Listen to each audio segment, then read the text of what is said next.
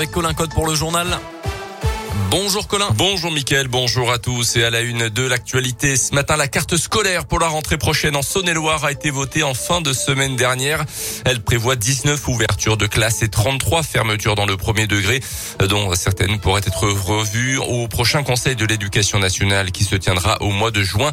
Une carte scolaire que justifie Fabien Ben, le directeur académique des services de l'éducation nationale en Saône-et-Loire des choix hein, qu'on est obligé de faire. On a une enveloppe unique hein, avec euh, les, emplois et on doit essayer de répartir en tenant compte des priorités qui sont posées, des politiques qui sont menées et puis aussi euh, des indications qu'on reçoit localement. L'école, c'est une compétence partagée avec les collectivités prendre une décision de retrait ou d'attribution d'emploi, ça a un impact sur l'aménagement du territoire, ça a un impact sur la politique éducative voulue par les, par les élus. voilà, je, crois avoir entendu euh, des, arguments euh, des usagers, des élus, des personnels aussi, euh, dans la plupart des cas. C'est un travail de coopération plus que de casse-tête. Sur son site internet, le syndicat FSUS Nuit PP se satisfait de voir de nombreuses avancées favorables suite à la première mouture présentée par le directeur académique fin janvier. Il avait renoncé à une trentaine de fermetures de classes. Dans l'un, un conducteur sans permis contrôlé pour la troisième fois en état d'ivresse au volant. C'était samedi dernier sur le parking d'un supermarché de Villars-les-Dombes. D'après le progrès, l'attention des gendarmes avait été attirée par une bouteille d'alcool qui venait de tomber d'une voiture. Le conducteur affichait 0,75 grammes d'alcool par litre de sang et roulait sans permis depuis 2009. Le lendemain matin, il s'était présenté à la gendarmerie avec presque un gramme d'alcool dans le sang cette fois-ci. Jugé en comparution immédiate hier, le tribunal l'a condamné à 12 mois de prison dans 6 avec sursis, mais sans mandat de dépôt et obligation de soins.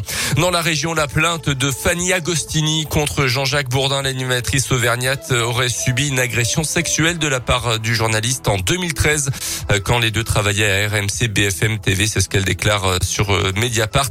La scène se serait produite en Corse en marge d'un concours de pétanque. Il aurait essayé de l'embrasser à plusieurs reprises selon elle.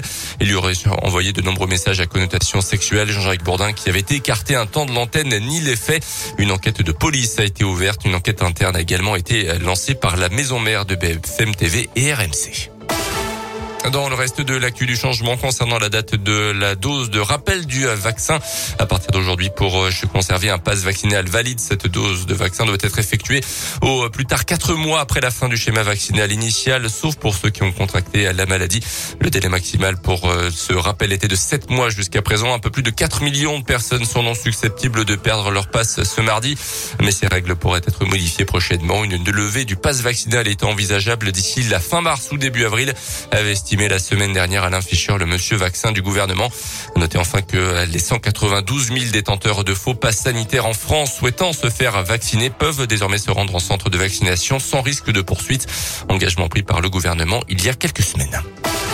Les Jeux Olympiques d'hiver de Pékin qui continuent aujourd'hui avec une nouvelle chance de médaille pour les Bleus en biathlon avec le relais masculin. Quentin Fillon-Maillet sera en quête d'un cinquième podium en cinq courses. Il sera épaulé par l'Indinois Simon Détieux notamment ou l'Isérois Emilien Jacquelin à partir de 7h30 tout à l'heure. Et puis la déception ce matin pour Tess Le 2 en slopestyle. La skieuse de freestyle médaillée d'argent sur le Big Air a terminé à la septième place. En foot, huitième de finale allée de la Ligue des Champions ce soir avec le choc tant attendu entre le Paris Saint-Germain et les Espagnols du Real Madrid. C'est à partir de 21h et puis en mode basket aussi avec l'entrée en liste de la GL en Coupe de France face à Limoges ce soir à 19h à Equinox, huitième de finale de la compétition. Merci beaucoup Colin, on vous retrouve dans 30 minutes pour le